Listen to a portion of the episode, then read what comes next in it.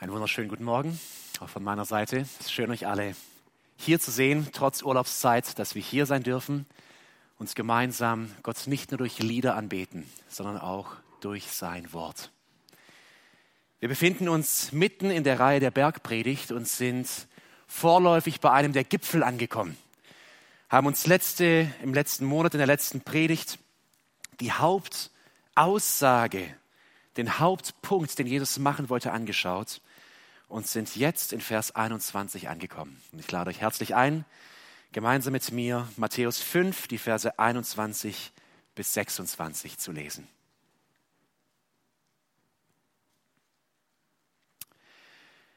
Ihr habt gehört, dass zu den Vorfahren gesagt worden ist, du sollst keinen Mord begehen. Wer mordet, soll vor Gericht gestellt werden. Ich aber sage euch, schon wer auf seinen Bruder zornig ist, gehört vor Gericht. Wer aber zu seinem Bruder Schwachkopf sagt, der gehört vor den Hohen Rat. Und wer zu ihm sagt, du Idiot, gehört ins Feuer der Hölle. Wenn du also deine Opfergabe zum Altar bringst und es fällt dir dort ein, dass dein Bruder etwas gegen dich hat, dann lass deine Gabe vor dem Altar liegen, geh und versöhne dich zuerst mit deinem Bruder. Und dann komm und bring Gott dein Opfer. Wenn du jemand eine Schuld zu bezahlen hast, einige dich schnell mit deinem Gegner, solange du noch mit ihm auf dem Weg zum Gericht bist. Sonst wird er dich dem Richter ausliefern und der wird dich dem Gerichtsdiener übergeben und du kommst ins Gefängnis. Ich versichere dir, Du kommst erst dann wieder heraus, wenn du den letzten Cent bezahlt hast.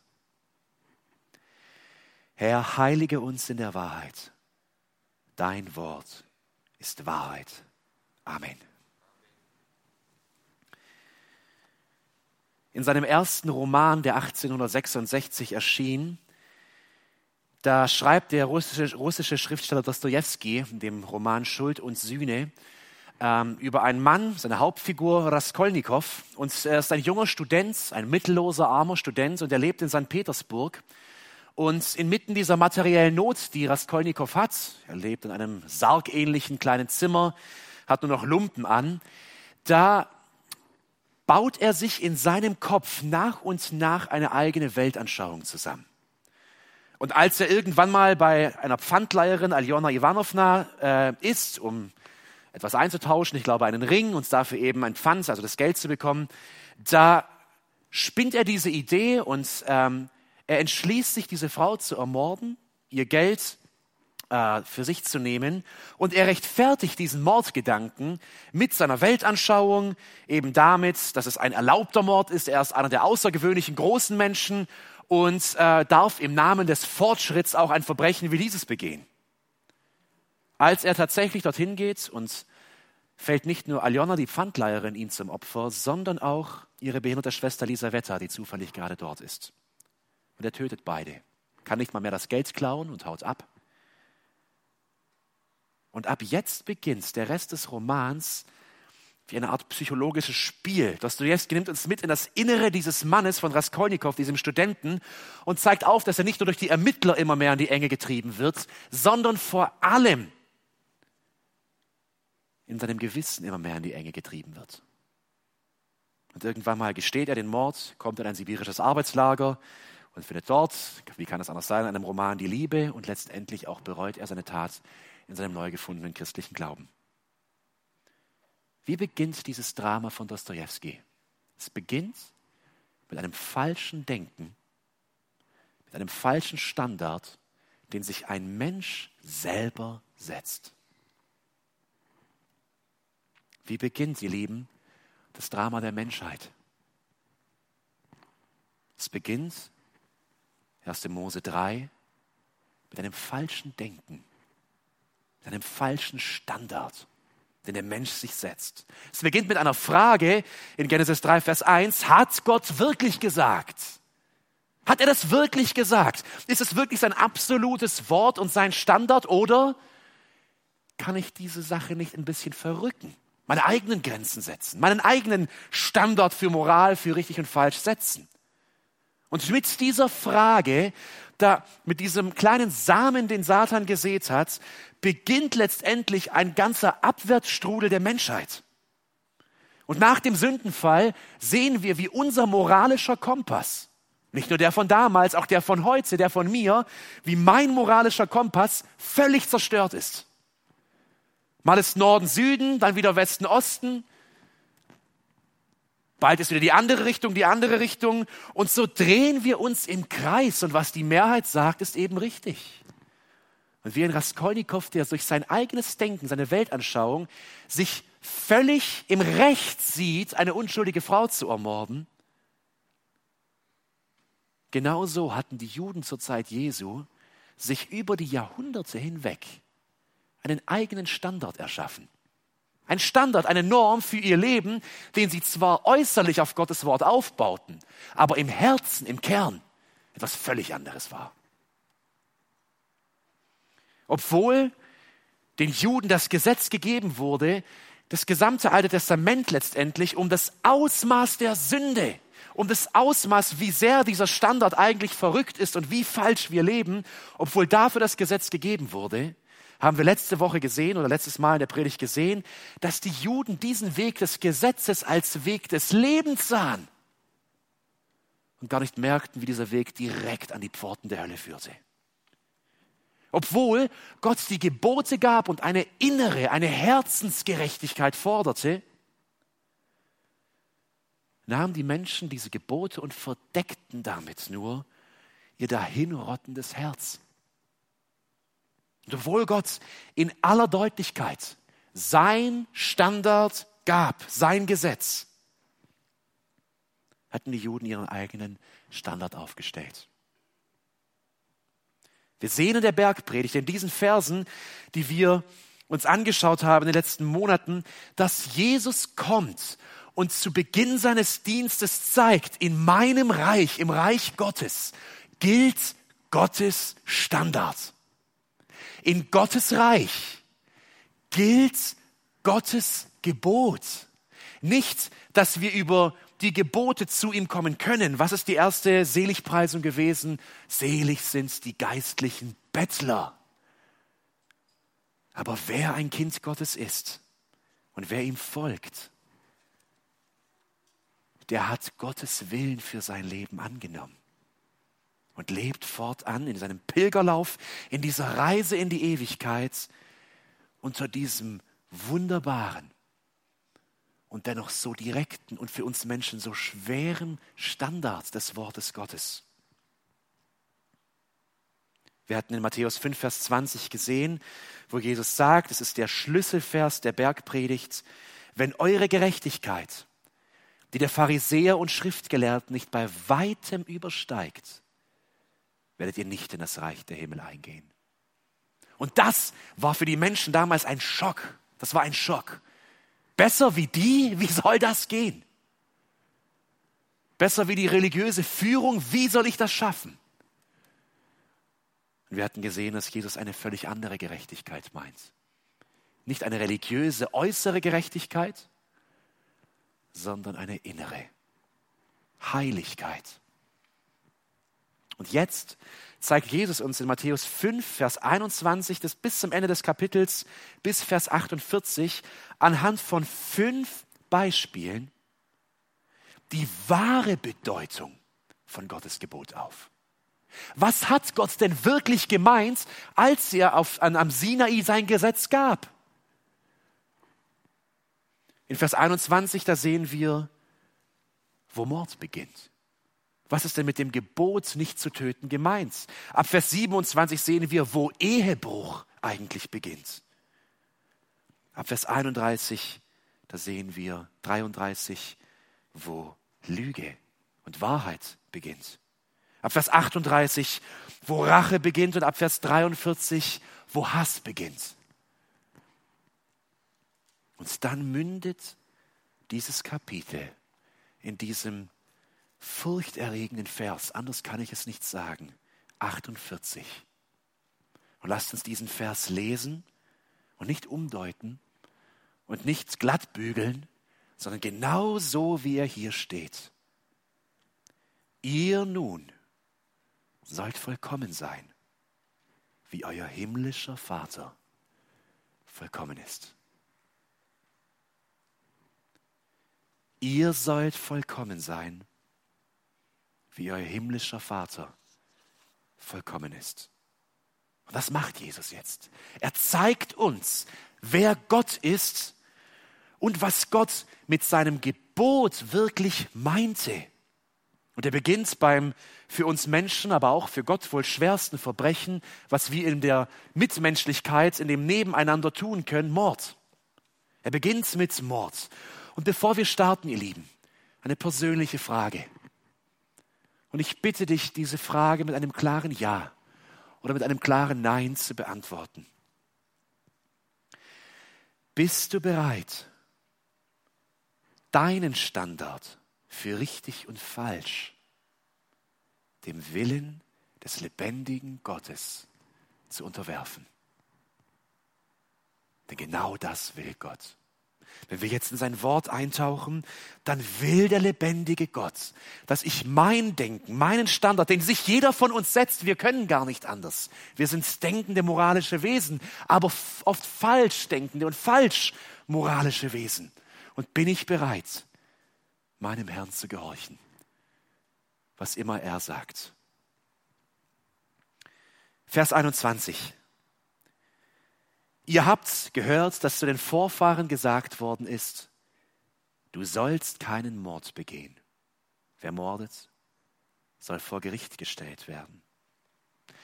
Die Menschen, die damals lebten, aber genauso wir Menschen heute, wir müssen uns nichts vormachen, würden hier sagen, Häkchen, kein Problem. Gott, sechstes Gebot, 2. Mose 20, ich bin fein raus. Ist für mich wirklich kein Problem. Ich habe wirklich noch niemanden ermordet. Ernsthaft. Und wir würden den meisten Menschen auch glauben, es gibt nicht so viele Menschen, die tatsächlich einen anderen Menschen umgebracht haben. Aber, und es ist sehr wichtig hier zu verstehen, in diesen fünf Beispielen, die Jesus nennt, redet Jesus nicht von den Geboten Gottes aus dem Alten Testament. Er redet über das falsche Denken, den falschen Standard der Juden, den sie aus den Geboten machten. Deswegen sagt Jesus hier nicht in Vers 21, ihr wisst, dass in den Geboten steht, sondern er sagt, ihr habt gehört, dass zu den Alten, zu den Vorfahren gesagt wurde. Das heißt, Jesus entlarvt hier das falsche Denken der Juden zu seiner Zeit und zeigt ihnen, was ihr denkt und was ihr aus dem Gebot Gottes gemacht habt, ist nie Gottes Gebot und seine Absicht gewesen. Denn was war das Verständnis der Juden und was ist das Verständnis der meisten Menschen heute von Nehmen wir dieses sechste Gebot, du sollst nicht töten, du sollst nicht morden. Wir sehen die Logik in dem Text selbst. Jesus sagt es, du sollst keinen Mord begehen. Wer mordet, soll vor Gericht gestellt werden.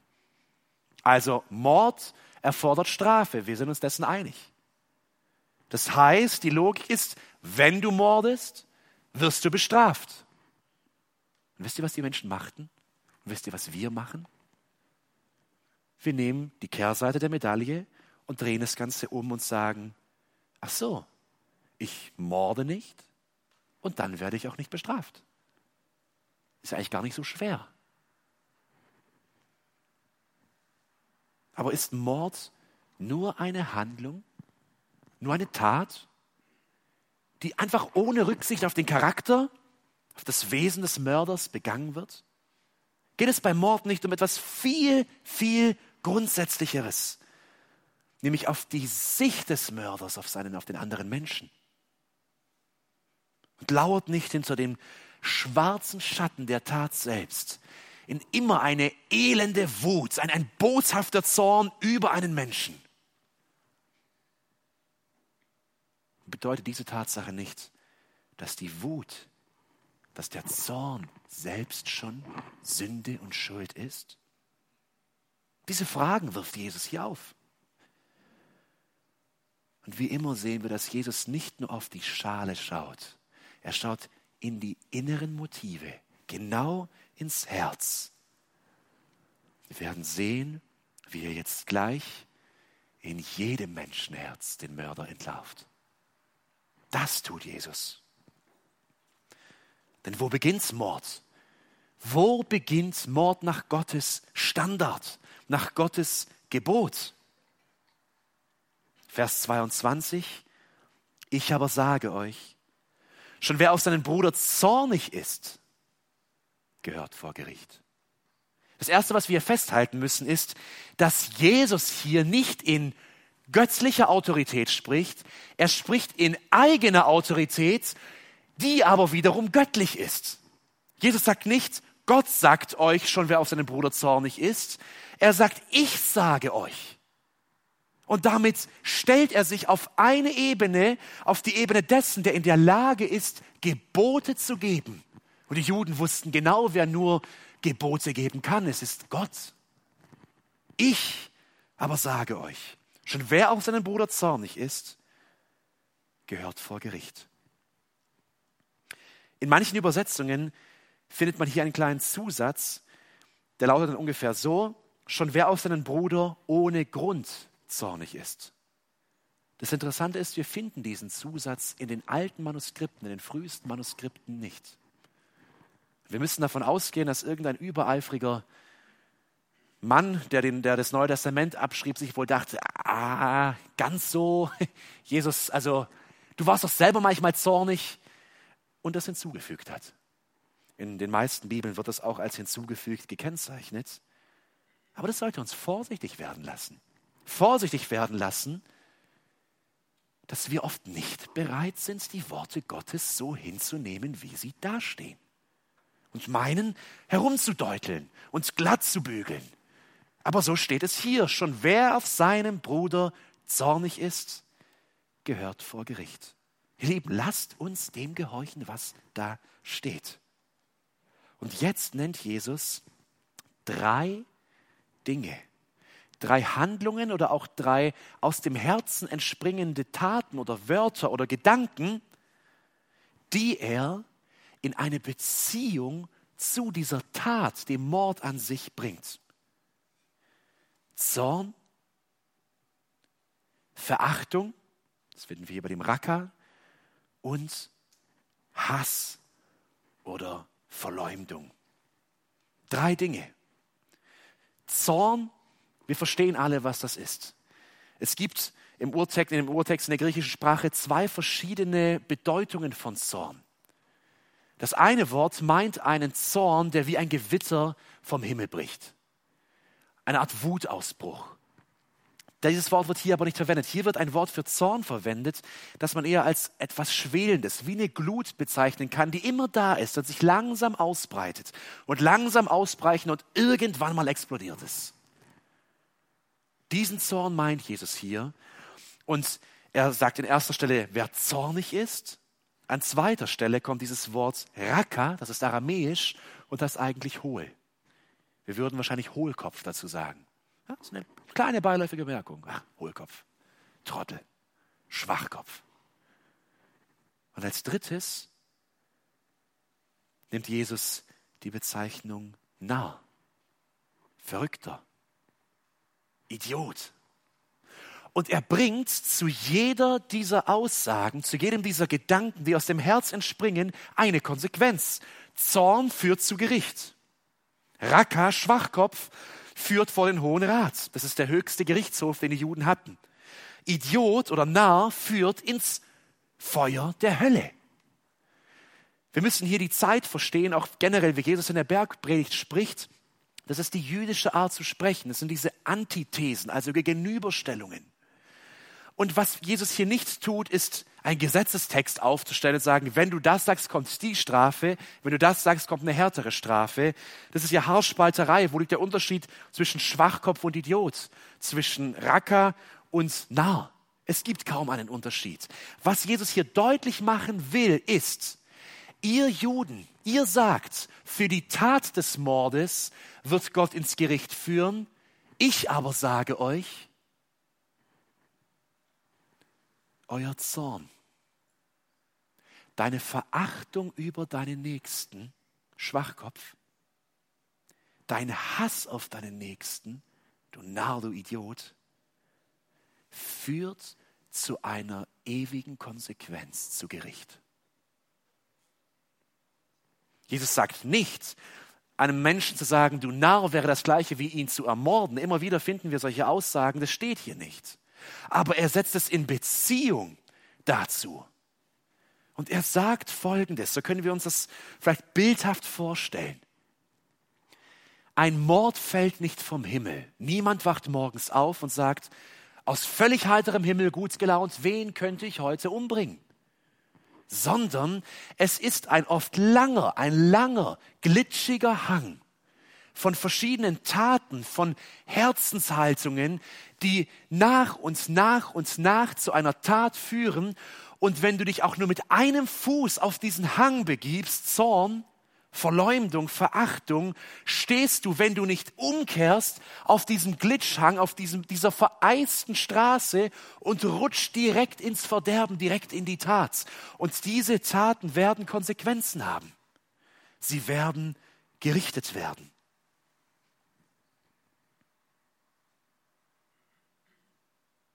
Dieser mörderische Hang, dieser mörderische, glitschige Hang beginnt vielleicht mit nur einem Gedanken, den ich nähere, den ich weiterführe. Er geht weiter mit Verachtung. Wenn ich diese Person sehe, vielleicht rede ich freundlich Hallo und denke im gleichen Augenblick Schwachkopf. Und ich lebe weiter, vielleicht über Jahre und merke nicht, wie es der Weg ins Verderben ist und wie Schuld da ist, die vor Gott Gewicht hat. Der Hauptpunkt, den Jesus macht, ist, dein Zorn und deine Verachtung und deine Verleumdung und deine Wut über deinen Nächsten setzt Gott ins selbe Gewicht in seinem Standard wie die Tat selbst. Das ist Gottes Standard. So misst Gott unser Leben.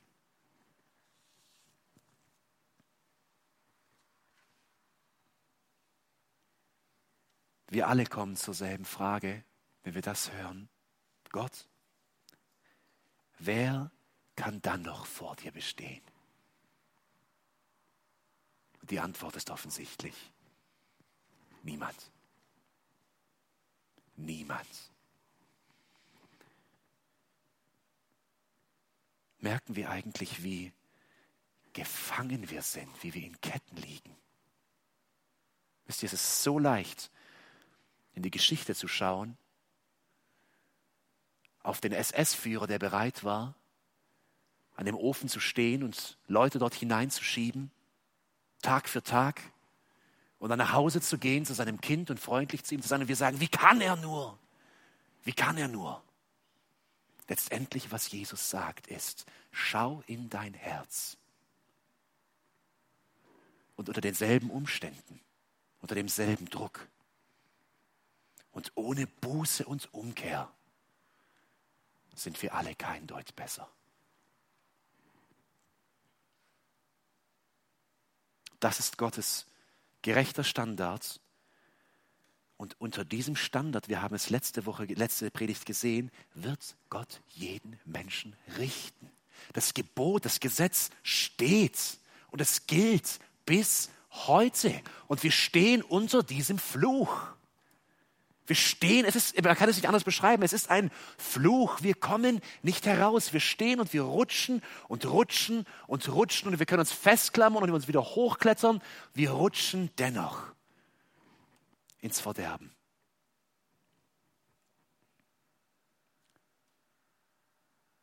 Die Frage, die auch aufkommt, ist, aber Jesus, warst du nicht selbst zornig? Denken wir an den Tempel, an die Austreibung der Kaufleute dort. Jesus, hast du nicht selber Narr zu Leuten gesagt? Matthäus 23, Vers 17 nennt Jesus die Pharisäer, ihr verblendete Narren. Aber, und das ist der Unterschied zu uns, Jesus war zornig und Zorn hat seinen Platz. Gott ist zornig über Ungerechtigkeit, über Schuld. Aber nie war Jesus zornig und voller Wut und Verachtung und Hass, weil er selbst verletzt wurde, weil er sich selbst benachteiligt fühlte, weil er selbst in einen persönlichen Konflikt involviert war. Was sagt Petrus in 1. Petrus 2, Vers 23? Er, der nicht mit Beschimpfungen reagierte, als er beschimpft wurde und nicht mit Vergeltung drohte, als er leiden musste, sondern seine Sache dem übergab, der ein gerechter Richter war. Das war unser Herr. Er ertrug Schmerzen. Er ertrug Spott, Hohn, Kreuz und Tod. Bereitwillig. Aus Liebe. Ihr Lieben, wir haben gesehen, dass die Bergpredigt die neue Realität, das neue Leben eines Sünders beschreibt, der aus Gnade gerettet wird, der als Bettler im Geist die erste Seligpreisung in das Reich Gottes durch Glauben und Umkehr hineinversetzt wird und fortan diese Pilgerreise in die ewige Heimat unter Leitung und Führung des Geistes Gottes lebt, den Gott befähigt, dieses Leben zu leben. Und wenn wir in seinem Reich leben, dann gilt dieser Standard. Dann hat Zorn und Verachtung nach Gottes Standard ein ähnliches Gewicht wie die Tat des Mordes selbst. Wie reagieren wir darauf? Wie gehen wir damit um? Jesus bringt in den Versen 23 und 24 ein Beispiel und in den Versen 25 und 26 und warnt uns eindringlich, wenn wir merken, wenn diese Dinge Teil unseres Lebens sind, wenn ich diese Gedanken in meinem Herzen nähre und pflege über meine Mitmenschen, wenn mich das bestimmt, dann flieh nur weg von diesem mörderischen Abhang. Nur weg von dem kleinsten Gedanken, der meinen ersten Zeh auf diese Eispiste setzt, wo ich weiß, wenn ich das nähere und pflege, werde ich schlittern und rutschen. Bis hin zur Tat selbst, wohlmöglich. Das erste Beispiel in Versen 23 und 24 zeigt uns die Wichtigkeit der Versöhnung. Wenn du also deine Opfergabe zum Altar bringst und es fällt dir dort ein, dass dein Bruder etwas gegen dich hat, dann lass deine Gabe vor dem Altar liegen. Geh und versöhne dich zuerst mit deinem Bruder. Und dann komm und bring Gott dein Opfer. Wir müssen uns vor Augen führen, was das für den Juden damals bedeutete. Stellt euch vor, ihr nehmt eure Familie, Frau, Kind, vielleicht noch Oma und Opa, und einmal im Jahr geht ihr nach Jerusalem. Ihr habt Geld angespart für die Opfer. Das ist ein großes Fest. Ihr kommt nach Jerusalem, eine lange Schlange vor dem Altar. Ihr seid nicht die Einzigen, die das gerade vorhaben. Viele Menschen, großer Trubel und endlich steht ihr dort. Das Lamm ist mit dabei. Alle warten voller Spannung. Das ist der Höhepunkt im, im geistlichen, religiösen Leben. Und in diesem Augenblick fällt dir ein, ich habe doch letzte Woche, damals, als ich den Zaun ein bisschen auf das Nachbargrundstück gesteckt habe und wir ein bisschen in die Haare gekommen sind, ich, es war jetzt nicht so schlimm, aber ich habe es nicht geklärt. Da steht noch was im Raum. Und Jesus sagt, wenn du dieser Mann oder diese Frau bist, lass das Tier dort, schenkst den Leuten hinter dir, mach sonst was damit. Lauf und wenn es 50 Kilometer sind, den Weg zurück wenn dein Bruder etwas gegen dich hat. Es muss nicht mal ein offener Konflikt sein. Es reicht, wenn jemand etwas gegen dich hat. Du stehst in der Schuld von einem Menschen, kläre es und dann lauf wieder zurück und dann opfere mir. Lass uns das mal auf unsere Zeit übersetzen. Was Jesus hier sagt, würde für uns bedeuten, wenn du in der Kirche bist, mitten im Gottesdienst und dir plötzlich einfällt, dass jemand einen Groll gegen dich hegt dann verlasse sofort die Kirche und bringe es in Ordnung. Warte nicht bis zum Ende des Gottesdienstes. Suche denjenigen auf, dem du Unrecht getan hast und bitte ihn um Vergebung. Erst gehen und dann kommen. Gehe zuerst und lass dich versöhnen. Dann komm und bringe Gott deine Anbetung dar. Jesus zeigt uns hier, dass Gott unsere Lieder, unsere Gebete, unsere Gegenwart hier nicht will, wenn ich in offener Schuld lebe wenn es Sünden und Beziehungen da sind, die in Unfrieden sind. Er sagt sogar, es ist so wichtig, dass du am besten jetzt gleich aufstehst. Und das Beste für dich und mich wäre, wenn dir jetzt etwas auffällt, am besten sofort diese Türe zu verlassen, das Handy zu nehmen und anzurufen und hinzufahren und es zu klären und nicht mal bis zum Ende dieser Predigt zu warten. Das sagt Jesus mit dieser Dringlichkeit. Warum?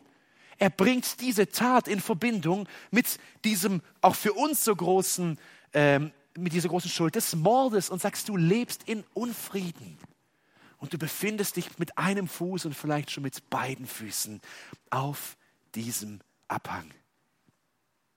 Das zweite Beispiel in 25 und 26 ist ähnlich.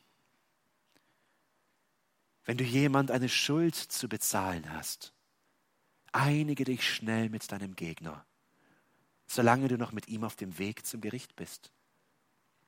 Sonst wird er dich dem Richter ausliefern und der wird dich dem Gerichtsdiener übergeben und du kommst ins Gefängnis. Ich versichere dir, du kommst erst dann wieder heraus, wenn du den letzten Cent bezahlt hast. Auch hier müssen wir nicht versuchen, jede Einzelheit aus dem, was Jesus sagt, irgendwie auf uns anzuwenden. Er will, es ist ein Gleichnis. Er will einen Punkt klar machen. Die Situation ist eine etwas andere. Einmal geht jemand in den Gottesdienst oder zum Altar, jetzt geht jemand zum Gericht. Einmal ist es ein Bruder, Vers 23, der Groll gegen mich hegt. Dieses Mal ist es ein Gegner, ein Schuldner, von dem ich vielleicht Geld geliehen habe. Aber auch hier sagt Jesus, wenn wir es in unsere Zeit übersetzen, wenn du eine unbezahlte Schuld hast und dein Gläubiger dich vor Gericht verklagt, um das Geld zurückzuholen, solltest du schnell, solltest du sofort zu einer Einigung kommen.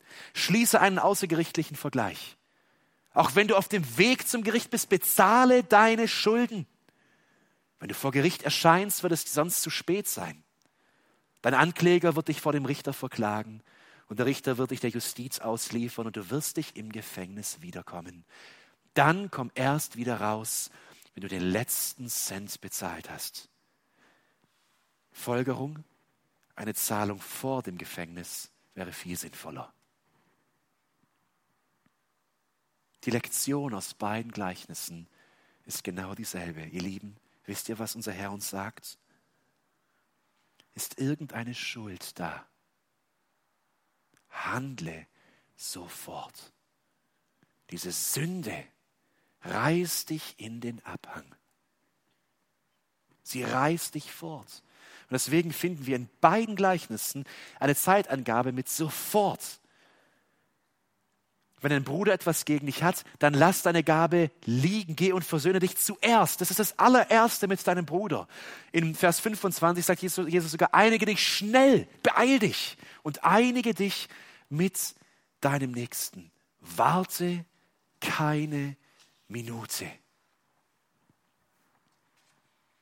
Uns mag das vielleicht übertrieben vorkommen. Aber das ist Gottes Standard. Das ist Gottes Wort. Und das gilt für uns. Ich darf Dinge, Wut und Zorn und Verachtung und Verleumdung nicht aufschieben. Ich muss es klären und bereinigen. Raskolnikow nimmt in diesem Beispiel von Dostoevsky in Schuld und Sühne, er spielt mit der Sünde, er spielt mit diesem Gedanken, er liegt da und lässt sich gefangen nehmen und dieser Gedanke des Hasses und der Verachtung frisst sich so lange in sein Herz hinein, bis er letztendlich zu dieser abscheulichen Tat fähig ist und er begeht sie und er rechtfertigt sie sogar. Ein falscher Standard. Und auch uns heute. Uns gebietet Gott, Er gebietet es allen Bürgern seines Reiches, jeden Zorn, jede Verachtung, jede Beschimpfung aus unserem Herzen zu räumen. Wo diese Dinge sind, ist Gottes Geist nicht. Auf einer Konferenz im Jahre 1903 in Keswick in England, da predigte Dr. F.B. Meyer über genau diese Stelle. Er legte diese Stelle aus Matthäus 5 aus und Gottes Geist kam über die Zuhörer und es setzte sie in eine ungeheure Bewegung. Infolge seiner Predigt, da gab es im Postamt von Keswick keine Überweisungsformulare mehr. Und die Leute konnten weder Päckchen noch irgendwie Geld oder irgendwas übersenden, weil alles leer war.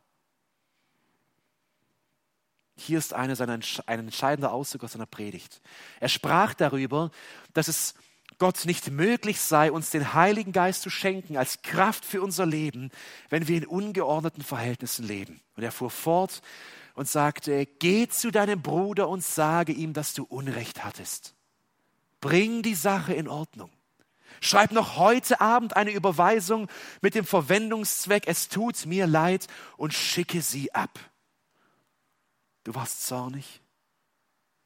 Wo sich Zorn einschleicht, wird der Mensch unnahbar, kalt und schroff. Und Jesus fragt dich, hat dein Zorn dich dazu gebracht zu sagen, Schwachkopf oder jämmerlicher Idiot? In dem Moment, in dem du einen anderen so aburteilst, wirst du selbst gerichtet. Der unsichtbare Richter fällt über dir den gleichen Schuldspruch, den du über einen anderen Menschen ausgesprochen hast. Wenn du an einem Menschen nur noch Wertloses, Untaugliches siehst, wirst du selbst auf Gottes Abfallhaufen geworfen. Das gilt jetzt für den Augenblick, nicht für später. Unter uns sind viele Männer und Frauen, die sich auf Gottes Schuttabladeplatz befinden. Er kann sie nicht gebrauchen, weil ihre Beziehungen zu anderen ungeordnet sind.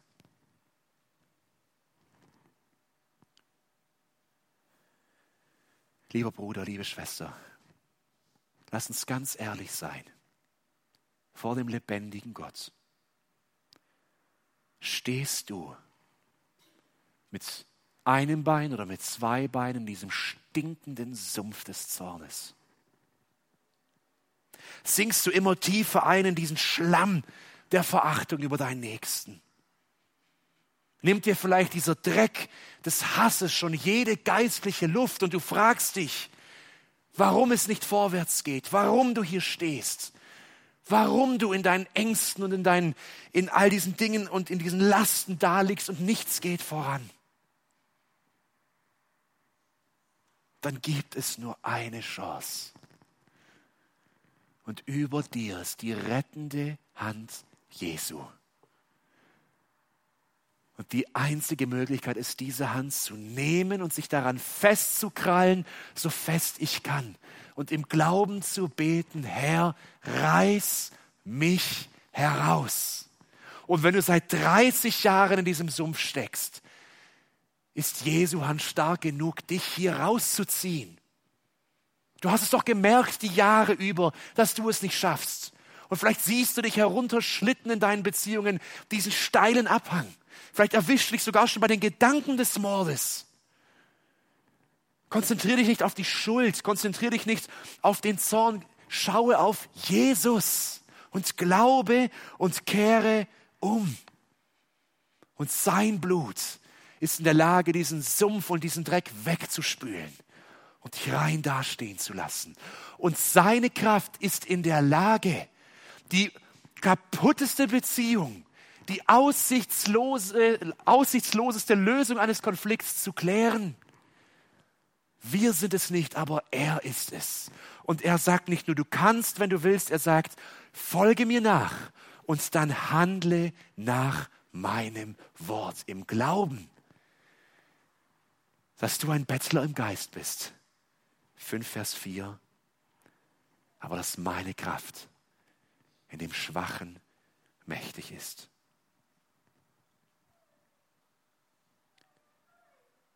Ihr Lieben, wir sind Sünder. Aber wir kennen den, der die Macht hat, jede Kette der Sünde zu zersprengen. Sein Wort ist klar. Fliehe, fliehe, fliehe den ersten Anzeichen, den ersten Funken von Gedanken der Verachtung und des Zornes und des Hasses und fliehe in seine Arme. Und ganz konkret, wenn Gottes Geist dir gezeigt hat, dass Unfriede da ist, steh auf, fahr hin und kläre diese Dinge und bitte um Vergebung. Ich bitte euch aufzustehen und ich will schließen mit einem Text, einem Gebet aus Jesaja 1, 16 bis 18.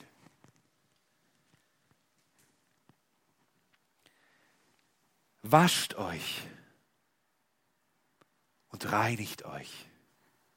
Schafft mir eure bösen Taten aus dem Weg. Hört auf, vor meinen Augen Böses zu tun. Lernt Gutes zu tun. Und fragt nach dem, was richtig ist. Den Unterdrücker weist in die Schranken. Verhelft Waisen und Witwen zu ihrem Recht. Kommt her, wir wollen sehen, wer im Recht ist, spricht Jahwe wenn eure Sünden rot sind wie das Blut, werden sie doch weiß wie Schnee. Und wenn sie rot sind wie Purpur, werden sie weiß sein wie Wolle. O Herr, wir stehen in so großer Schuld vor dir.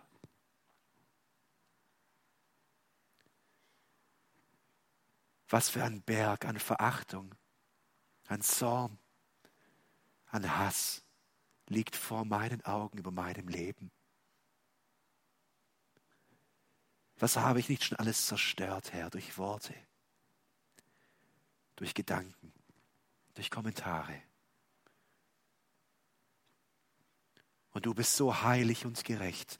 Und die Anklage steht da. Und alles, was wir tun können, Herr, ist den Schild des Glaubens zu ergreifen und zu rufen, Herr, vergib. Und Herr, hilf. Sei mir, Sünder, gnädig. Herr, wir glauben deinem Wort und du bist treu. Und wir glauben an deine Kraft, die Sündern in ihrer Verlorenheit Leben gibt und Veränderung möglich macht. Und ich bete für jeden, der hier ist.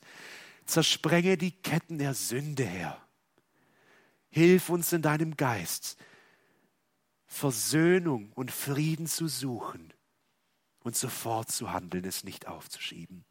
Und verändere du uns in das Ebenbild deines Sohnes, bis wir bei dir sind. Amen.